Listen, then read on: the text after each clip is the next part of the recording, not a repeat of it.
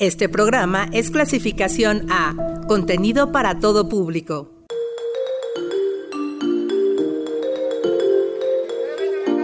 Asuntos que nos conciernen. Necesidades cotidianas. Bienvenidos a Conexiones. Difusión, actividades, servicios. Todo lo que la universidad tiene para ti.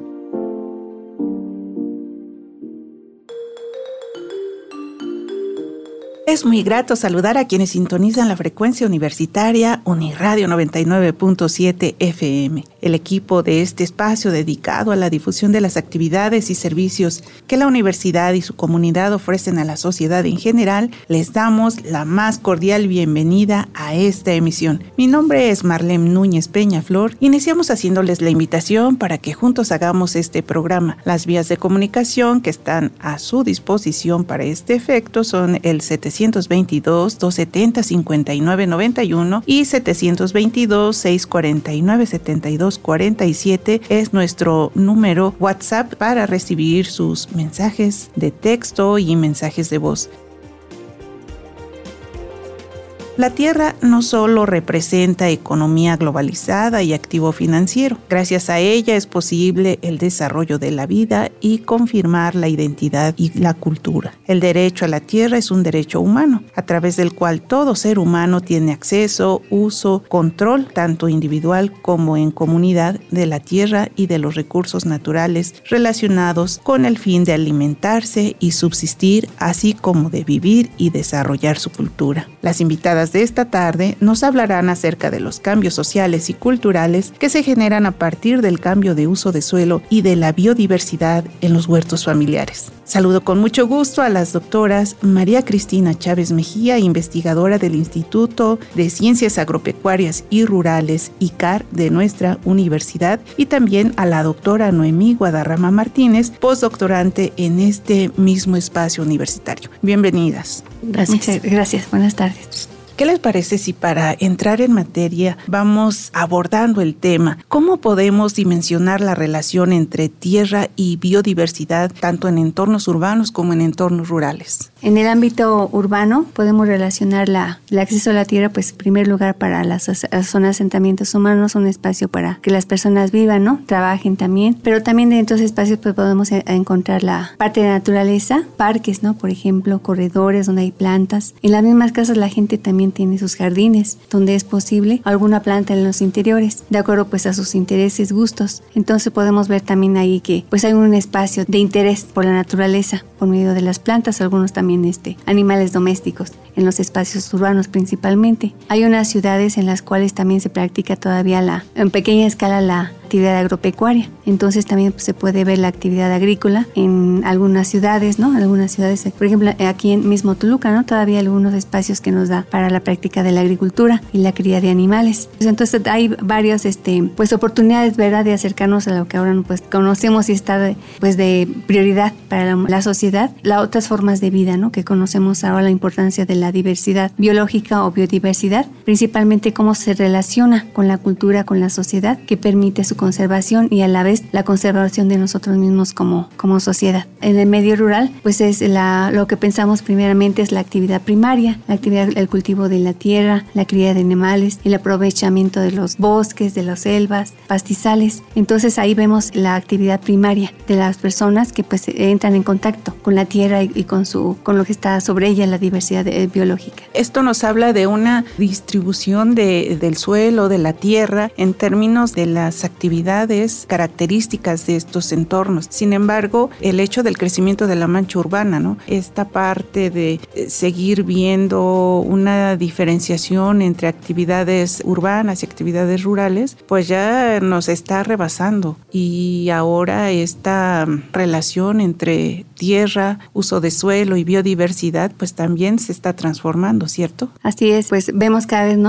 como lo comenta el crecimiento, ¿no? De lo que llamamos mancha urbana por las necesidades, no sea la situación demográfica habemos más, más habitantes, demandamos vivienda, otros servicios, esto obliga ¿no? a cambio de uso del suelo, a forestal, de agrícola pasaría ya a los asentamientos humanos. Existe una presión muy fuerte sobre la tierra, la tierra que se dedica al cultivo, al aprovechamiento de recolección como son bosques, selvas y pastizales. Entonces habría que, que pensarle ahí dónde verá este hacerlo, pues construirlo para cubrir también otras necesidades de la población. Claro, y en este sentido, ¿qué propuesta nos ofrecen los huertos familiares? Pues un huerto familiar pues nos permite a contribuir con la seguridad alimentaria porque pues de ellos se obtienen diversos usos este y beneficios para las propias familias como para pues los que formamos parte de, de la comunidad ajena a estos huertos este ya que pues los mismos dueños o propietarios de algún huerto familiar cuando tienen excedentes pues ellos los ofertan y mediante ellos bueno pues nosotros también este adquirimos productos de, de estos este espacios que son ricos en esta biodiversidad de especies. Ya que entramos a hablar de los huertos familiares nos pueden hablar acerca de en qué consiste este proyecto que ustedes nos vienen a compartir ahora en esta emisión bueno, esta propuesta surge de los estudios de maestría, donde después de hacer una ardua investigación de gabinete en, este, en saber dónde es que se producen o dónde existen este, más especies que no se encuentran registradas en las estadísticas este, nacionales, nos encontramos con que uno de estos municipios es el municipio de Malinalco, donde podemos encontrar alrededor de 59 especies que no se encuentran este, registradas y pues son comúnmente denominadas como ex de estas especies. Los habitantes pues tienen un recurso económico que les permite contribuir a, a sus familias, saber qué se encuentra dentro de ellos, este, cómo es que los manejan, quiénes son los que se encuentran a cargo de los mismos, cómo es que se distribuyen estos espacios dentro de las propias familias, cómo es que, que lo, lo toman ellos, ¿no? Los huertos familiares del municipio de Malinalco son reconocidos por su diversidad de especies frutales, ubicándose entre los tres principales centros de comercialización de frutos comestibles no comerciales. Ahora que menciona el municipio de Malinalco que se caracteriza por tener un, clima bastante agradable, con muchas posibilidades para distintos productos, sobre todo frutas, los huertos familiares representan una, no solamente una fuente de ingresos, sino hablan de ese apego a la tierra seguramente, ¿no? Así es. Los huertos familiares ahí en este, nosotros estudiamos la comunidad de San Andrés Nicolás Bravo, una comunidad muy interesante por sus huertos familiares. A partir de, de, un estudio donde se registró los frutos que se comercializan en el tianguis municipal, pues se identificó que esta comunidad es, es, sobresale por las especies de plantas que tienen los huertos familiares, ya que estos eh, agroecosistemas se caracterizan principalmente por la diversidad biológica que conservan. Una vez que se conforma la familia, procuran conservar parte de la tierra para establecer su huerto familiar, de acuerdo a sus gustos y necesidades. Entonces aquí en el huerto familiar observamos ese apego a la tierra, porque lo ven pues por un recurso, principalmente para la obtención de alimentos,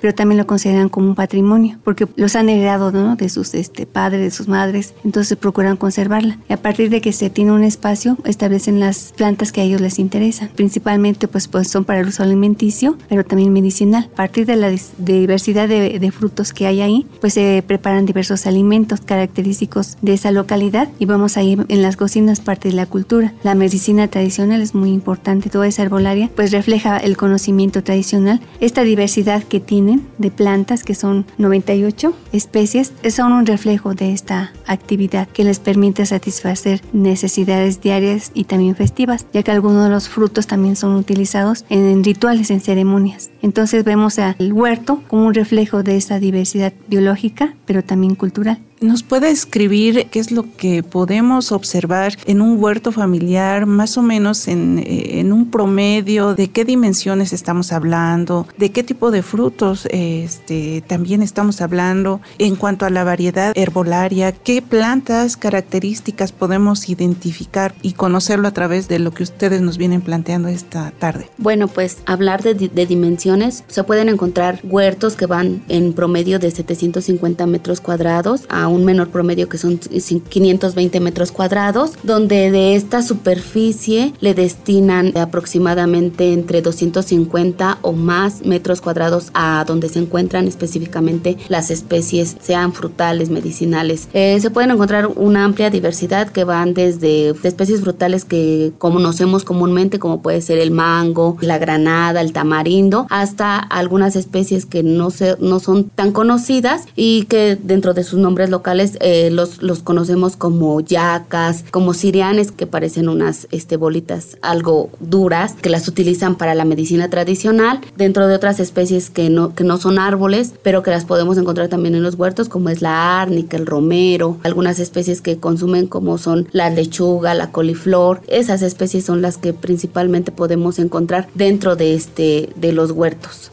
¿Cómo identificaron ustedes este grupo de, huertos familiares? Ya lo comentaba en un inicio la doctora María Cristina, cómo a través de la variedad y la riqueza de esta localidad ustedes identificaron ese punto. Y luego de ahí, cómo hicieron para abarcar a los huertos familiares que conforman este proyecto de investigación. Primero lo, lo, que se hizo, bueno, es saber de dónde provenían estas especies una vez que se hizo un estudio previo en el tianguis de este de Malinalco, después de charlas con los mismos este vendedores de, del propio mercado, se ubica dónde es que se encuentran estas especies, se acude a, a la comunidad San Andrés Nicolás Bravo, se encuentra colinda más bien con el estado de Morelos, pues se acude y ahí se va haciendo este pues mediante algunas caminatas etnobotánicas este eh, indagar sobre dónde se encuentran estos huertos, quién puede participar de este, en ellos, con pláticas con ejidatarios, con algunos habitantes de la propia comunidad y bueno, pues ya de ahí se parte para que este se puedan empezar a hacer las entrevistas una vez que encontramos informantes clave y que bueno, mediante charlas pues ellos nos platiquen cómo es que ha sido este proceso de evolución o de disminución también de, de especies que han tenido que hacer de acuerdo también como lo mencionaba la doctora pues a sus necesidades. Y en este intercambio de información han trabajado o siguen conservando a través de los huertos esta variedad en cuanto a biodiversidad? Sí, es un punto primordial dentro de la investigación. Se ha ido trabajando con dos, dos periodos principales. Uno ha sido del, del, 2000 al 2010, mientras que un segundo este, periodo ha sido del 2011 a pues ahora a la fecha, en el que se han, este, de acuerdo a las entrevistas, bueno, nos han mencionado los, los habitantes los cambios que han tenido en, en cuanto a biodiversidad, de acuerdo a sus necesidades, han ido modificando algunas, este, eliminado algunas especies y han ido introduciendo algunas otras a sus propios huertos, al igual que en cuanto a abundancia, esto, es decir, al número de individuos por especie que tienen, han ido disminuyendo o aumentando. Esto parte también del cambio de uso de suelo, ¿no? Si ellos al momento de, de que la familia crece y tienen que ir otorgando parte de estos espacios a sus hijos, bueno, pues lo que hacen ellos es quedar de acuerdo si se sigue conservando en la misma superficie donde se encuentra encuentran las especies o lo disminuyen y por consiguiente pues eliminan algunas especies. Tocamos un punto importante donde la dinámica familiar, hablando principalmente del crecimiento de la familia, puede ser un factor que determine la conservación de la superficie del huerto o bien este, replantearla ¿no? en términos de espacio y con ella también la modificación en cuanto a especies que se van a preservar o a modificar.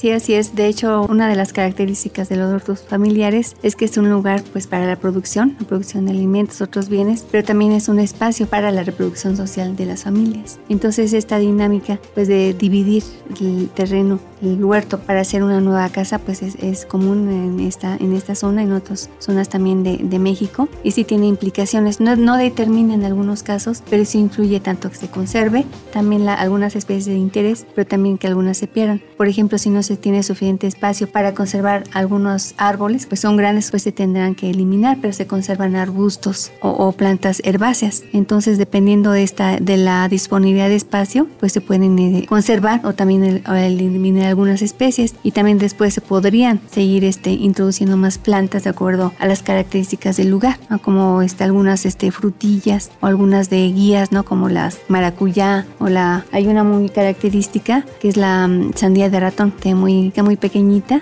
Hay muchas especies de interés que se podrían rescatar y también este, conservar. La diversidad que se encuentra en esta comunidad es muy importante para esos, hacer esos arreglos, de que no desaparezcan de los huertos familiares, aunque son pequeños. De hecho, hay huertos familiares que tienen más especies que, que algunos de mayor tamaño. Entonces no hay así, no hay una, una este, correlación, una relación directa en tamaño del huerto con la diversidad de, de en este caso, de que nos eh, interesan las plantas. Es de acuerdo a los intereses, el ingenio también de las personas que hay en espacio, pues ahí ven libre, pues este, ponen ahí alguna planta, no siembran alguna este, especie de su interés. Dentro de la propia comunidad no se tenía como un registro que sea propio de, la comunidad. E, existen varios estudios de algunas otras localidades que se encuentran cerca o a una distancia un poco más lejos de la localidad que es San Andrés. Nosotros hemos hecho esa base de datos o ese inventario de las especies que se encuentran dentro de la comunidad.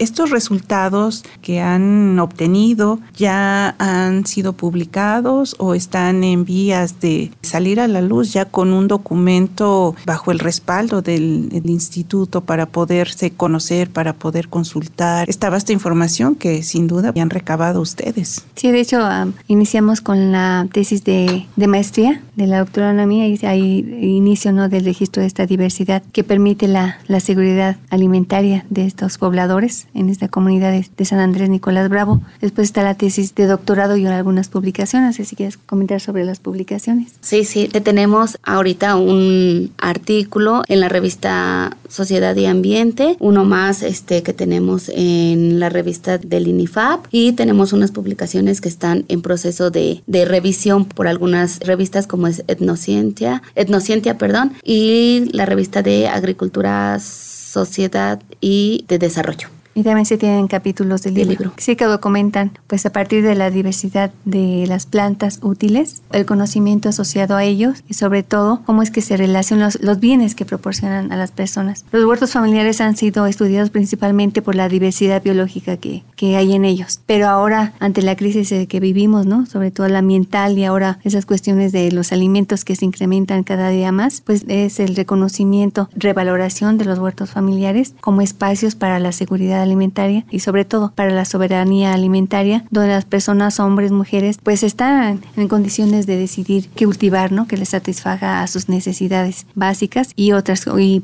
señalamos la cuestión alimenticia, pero también la medicinal, porque es eh, de señalar que las especies identificadas, el 100% son este, eh, de uso alimenticio, pero también son de, eh, importantes para la medicina tradicional. El 98% de ellas son utilizadas en, la medicina tradicional. Entonces, sí vemos la importancia de estos espacios para la vida diaria ¿no? de, la familia, la alimentación el cuidado de, de su salud. Todas las especies frutales son consumidas en fresco, pero también hay diferentes formas de preparación.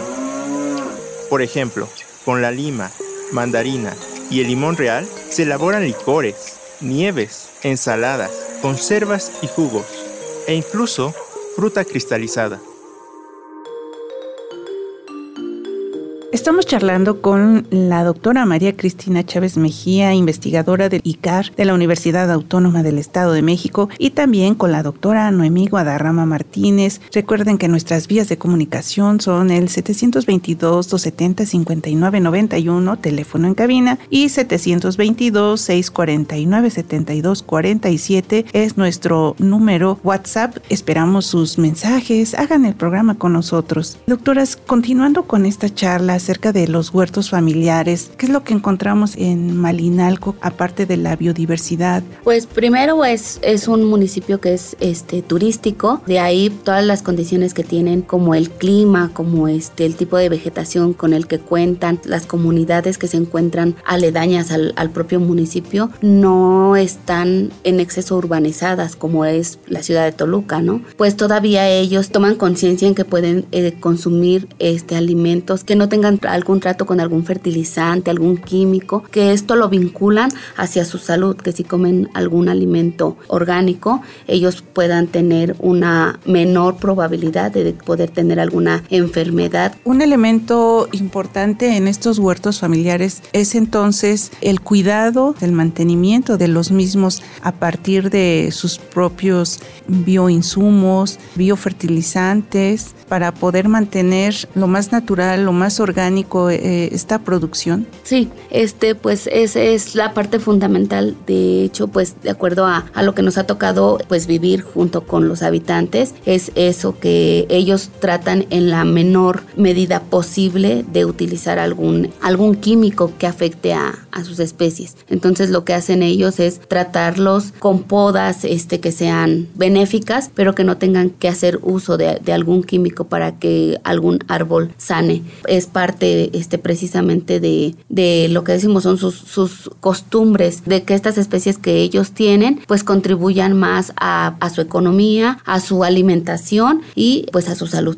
Esto nos habla de que en, estos huertos familiares no vamos a encontrar una tecnificación. ¿Cuentan con asesoría especializada, asesoría técnica o solamente pues se mantienen a partir de ese conocimiento que generación a generación se ha ido transmitiendo? No cuentan con una asesoría este, técnica, solamente son conocimientos que ellos preservan este, de manera generacional, de acuerdo a, a lo que les enseñan de padres a hijos o de abuelos a nietos, es lo que ellos siguen llevando a cabo para poder conservar y preservar eh, especies dentro de los huertos. Lo que sí vemos es de que cada vez pues está practicando más lo de la elaboración de la composta con los propios insumos para fertilizar los, los este, el huerto, entonces es una práctica que sigue, ¿no? que sigue es muy importante, pues es preferida a la fertilización con fertilizantes químicos. ¿Será que en estas nuevas generaciones que están en contacto en estos huertos familiares se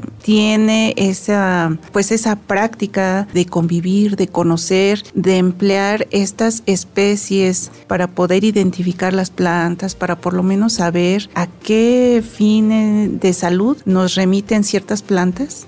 Así es. Pero tomando el tema de este espacio, los huertos familiares como espacio sociocultural, estas prácticas, empezando, iniciando con el cuidado de, del huerto, permite que estas prácticas sean eh, pues, llevadas a cabo por la familia. Entonces son espacios de aprendizaje, de socialización del conocimiento, a través de que la, eh, las niñas, los niños se van incorporando a las actividades de acuerdo a su edad, pues van aprendiendo desde los nombres, de dónde es el mejor lugar para establecer cierta planta, su uso también, su manejo también cuando se, se recolecta, también su manejo cuando post cosecha, ya sea para la alimentación, para el uso doméstico o para la venta. Y también esta diversidad de las especies permite una, una práctica muy importante que es el trueque, que entonces esta diversidad de huertos pues influye en estas, este, la conservación de esas prácticas solidarias como el trueque. Entonces también las nuevas generaciones aprenden prácticas sociales para hacerse de recursos entre vecinos. El huerto familiar también es importante porque se, vemos ahí cómo se eh, interacciona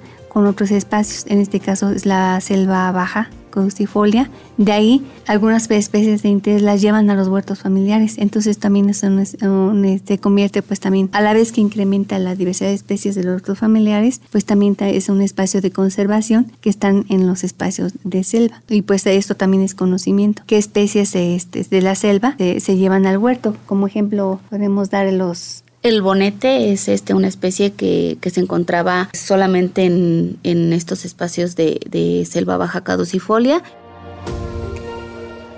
Al concluir las ventas en el tianguis, los comerciantes de frutos realizan trueques con el guaje, guayaba rosa, mandarina, tamarindo y tejocote, productos intercambiados por jitomate, tomate, leña y pan principalmente. Retomando un poco la parte del, equipo de trabajo, cómo se ha ido conformando y qué etapa sigue en este proyecto que ya tiene tiempo de, de ir recabando cada vez más información. Sí, pues conformamos el equipo con el comité de tuores de, de ahora la doctora Noemí, el doctor este, eh, Martín Rubí y la doctora Laura Guay, de, el doctor es de la Facultad de Ciencias y la doctora Laura Guay de la de Ciencias Seguras, perdón, el doctor Rubí y la doctora Laura Guay de la Facultad de Ciencias. Ahora la doctora Guay pues conforma también este parte de una red que tenemos precisamente sobre los recursos bioculturales, una red registrada aquí en la OEM y también esta red pues eh, conforma también parte del trabajo de otra red interdisciplinaria para acercamiento precisamente de la universidad con la sociedad. Entonces hemos eh, pues encontrado un espacio, Aquí estamos trabajando con el IESU actualmente. Entonces pues se va creciendo el equipo de eh, interesado en estos términos porque el tema transversal que nos interesa es la, soberanía alimentaria. Entonces los huertos familiares pues son primordiales para, para este tema. Usted acaba de tocar un tema central que es esta parte de la soberanía alimentaria. ¿Cómo podemos aproximarnos o cómo podemos abarcar más en términos de soberanía alimentaria considerando estas condiciones actuales en las que nos estamos desarrollando, donde los cambios de uso de suelo, las dinámicas familiares, el trabajo y todas las actividades relacionadas con los distintos sectores nos acercan ahora a esta parte de la alimentación y la nutrición? Sí, pues eh, aquí en la universidad tenemos varios espacios. Por ejemplo, en, el ICAR, el 16 de octubre, el Día Mundial de Alimentación, pues lleva a cabo actividades donde se hay una muestra y sobre todo nos interesa destacar quién participa tanto en su producción y en el procesamiento, porque detrás de, algún producto pues hay alguien siempre, ¿no? Que trabaja la tierra, que la cultiva, que lleva a nuestra mesa, ¿no? Lo que nos comemos. Entonces nos interesa ver quién que participa en estas cadenas, ¿no? También en el IESO llevan a cabo un, un esfuerzo donde hay oferentes locales de productos principalmente agroecológicos. Entonces los universitarios, las universitarias vemos, ¿no? De dónde provienen estos alimentos en estos espacios la venta de, alimentos y se convierte pues la universidad en un espacio también de aprendizaje. Precisamente pues ahí ahora con este grupo vemos cómo acercarnos a la sociedad pero por medio de que ellos se den cuenta de dónde se producen alimentos, quiénes son y sobre todo, ¿no? Conservar estos alimentos por medio de su consumo, ¿verdad? Es lo que se invita. Pienso que es este primordial consumirlos para que se conserve tanto el conocimiento que se tiene para prepararlos, pero también se conserva el recurso en sí.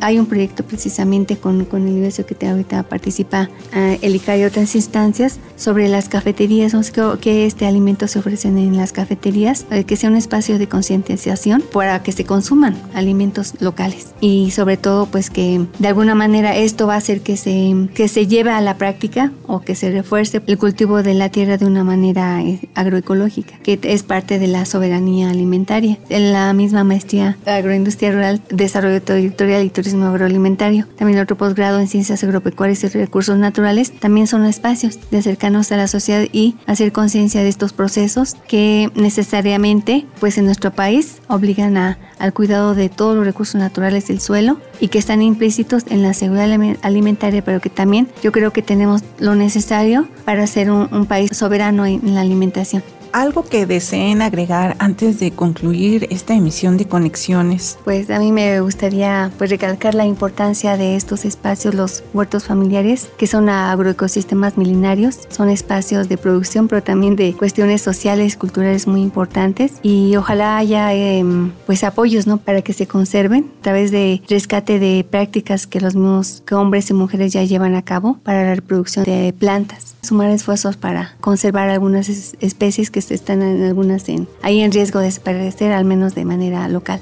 Doctora Noemí, ¿con qué comentario nos deja la reflexión en este cierre de programa? Pues que también contribuyamos al consumo este, local, hagamos conciencia que una vez que, consumimos o que compramos con personas de la localidad, siempre hay un trabajo atrás de ellos, o sea que implica mucho un esfuerzo el que ellos hacen para poder llevar estas especies a, a los tianguis o mercados. No regateemos, ¿no? Que, hagamos conciencia de eso. Pues agradezco a la doctora María Cristina Chávez Mejía, investigadora del Instituto de Ciencias Agropecuarias y Rurales de la Universidad Autónoma del Estado de México, así como a la doctora Noemí Guadarrama Martínez, postdoctorante en este mismo espacio universitario. Muchas gracias por eh, entablar este diálogo, esta charla con el auditorio de Uniradio. A ustedes muchas gracias. Si quedaron con alguna inquietud acerca de este y otros temas relacionados de índole rural, acérquense a las sociales del Instituto de Ciencias Agropecuarias y Rurales ICAR de la Universidad Autónoma del Estado de México. Agradezco el trabajo de Carlos Cortés en el control técnico, a Francisco Cázares en la asistencia de producción, allá en cabina al aire, a Sofía Peralta y Oscar Bermúdez en el control técnico y continuidad respectivamente. En los micrófonos se despide Marlene Núñez Peñaflor y nos escuchamos en la siguiente emisión. Buenas tardes.